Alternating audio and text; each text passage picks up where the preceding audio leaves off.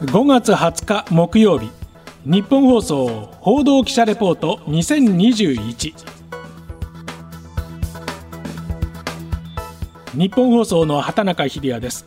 日本放送報道記者レポート2021このプログラムは日本放送の報道記者が政治経済事件災害からこだわりのテーマまで日々取材し足で稼いだ現場の生きた情報をお伝えしていきます。毎週木曜日の午後に更新しています。今回は第12回今年新しくなった防災情報についてお伝えしてまいります。改めまして日本放送の畑中秀也です。今回のテーマは防災です。今年は各地の梅雨入りが例年より早いようですね。本格的な梅雨のシーズンにそして梅雨が明けたら台風と大雨が降りやすい時期になっていきます。でこの時期を気象用語では出水期と言います。出る水の時期と書きますが地球温暖化の影響も指摘される中で毎年のように日本では豪雨災害が起きています。最近では3年前の西日本豪雨2年前には首都圏などに台風19号が襲いました。去年は熊本県を中心とする豪雨災害がありました。その度に被害を食い止めるために様々な検討がなされていますが、今年は情報発信の面でいくつか大きな変化がありました。まずは避難情報です。先月28日、国会ではある法律が成立しました。災害対策基本法等の一部を改正する法律は、本案に賛成の皆さんの起立を求めます。法案は全会一致をもって可決されました。避難情報とりわけ市町村長自治体が出すものとしてはこれまで避難指示緊急避難勧告がありましたがこのうちの避難勧告が廃止され避難指示に一本化されます。これは5月20日から運用が始まりました。でこの避難情報のルーツですけれども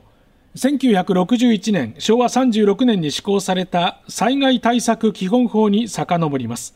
でこの法律は1959年昭和34年死者行方不明者5000人以上を出した伊勢湾台風をきっかけとして制定されました。第60条にこのように記されています。災害が発生しまたは発生する恐れがある場合において人の生命または身体を災害から保護し、その他災害の拡大を防止するために特に必要があると認めるときは、市町村長は必要と認める地域の居住者等に対し、避難のための立ち退きを勧告し、及び急を要すると認めるときは、これらの者に対し、避難のための立ち退きを指示することができる。いかにも法律用語ですけれども、この災害対策基本法に基づいてガイドラインが制定されまして避難勧告避難指示という表現ができたわけです。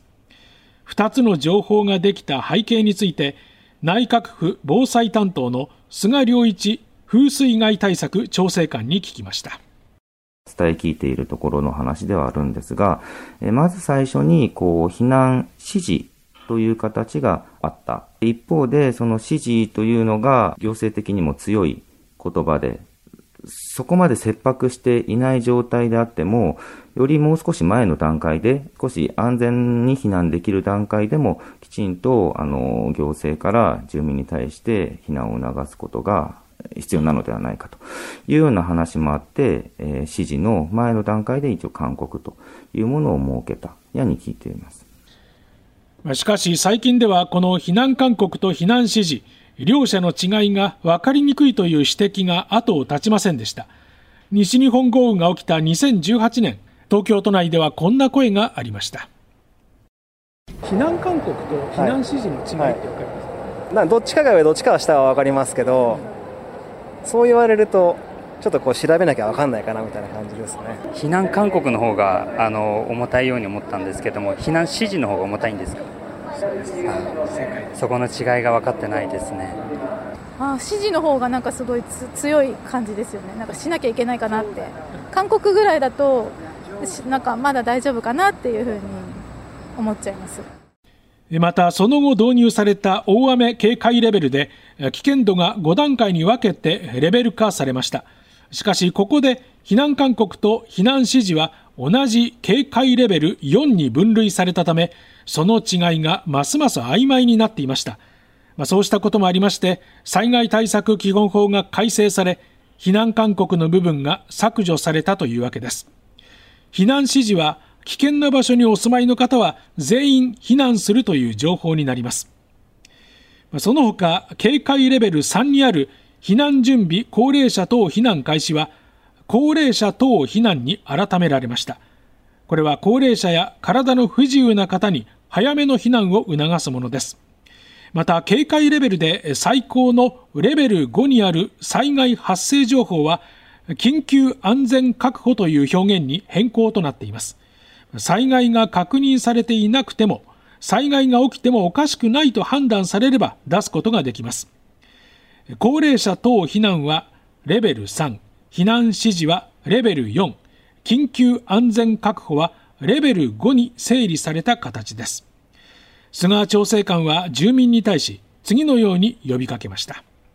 情報の受け手である住民の方々が、その情報の意味をこうきちんと理解をしてですね、あの実際の避難行動につなげていただく。警戒レベル5があるから5で逃げればいいやということではなくて、必ず警戒レベル4、避難指示の時点であの避難をするようにしていただきたい。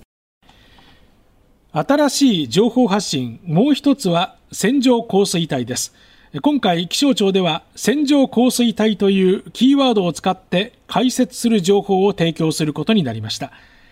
線状降水帯次々と発生する発達した雨雲が列となり数時間同じ場所を通過または停滞することで作り出されるものです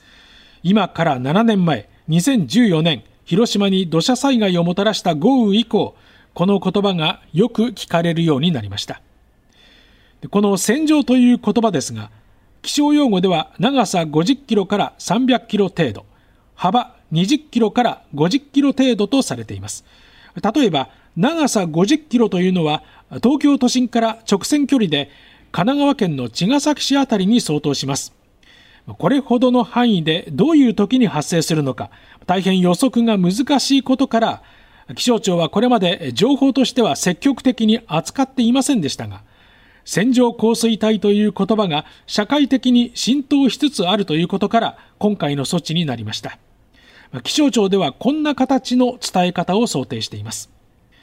〇〇地方では線状降水帯による非常に激しい雨が同じ場所で降り続いています。命に危険が及ぶ土砂災害や洪水による災害発生の危険度が急激に高まっています。なおこれは大雨警戒レベル4相当以上の状況で発表されます。気象庁では今後も予測精度の向上に努めていくということです。一方この線状降水帯という表現については専門家の間で慎重な議論が交わされました。防災気象情報の伝え方に関する検討会の座長で東京大学大学院の田中敦特任教授です。線状降水帯に起因しない大雨、これが隠されてしまうんではないか。線状降水帯というある意味ではパワーアイテムがゆえに起こる効果と、そして副作用というんでしょうか。それに対しての強い議論がなされていったということになっています。えむしろ、これが最終形態ではないということ今、パワーアイテムという言葉がありましたが、この線状降水帯、確かに強い印象を与える言葉です。情報が多様化することによって、感覚が麻痺してしまうことに対しての懸念がにじんでいます。私どもメディアも報じ方には配慮する必要があります。これだけではなく、最近は大雨に関する様々な情報があります。大雨特別警報、2013年に設けられました。台風や集中豪雨により数十年に一度の量となる大雨が予想されるときに発表されます大雨警戒レベル5に相当する情報になります次に土砂災害警戒情報これはレベル4に相当する情報です大雨警報発表中に土砂災害の危険性が高まった場合に気象台と都道府県が共同で発表します。実は市町村長の出す避難情報はこの土砂災害警戒情報が判断の参考になっています。そして記録的短時間大雨情報。これは大雨警報発表中に出されます。数年に1回程度しか起こらないような1時間に100ミリ前後の猛烈な雨。これは息苦しくなるような圧迫感のある降り方と表現されますがこれが観測解析された場合に気象台から発表される情報です。さらに河川に関わる情報は下から氾濫注意情報氾濫警戒情報氾濫危険情報一番上は氾濫発生情報です。さあ今お聞きになって覚えられましたでしょうか？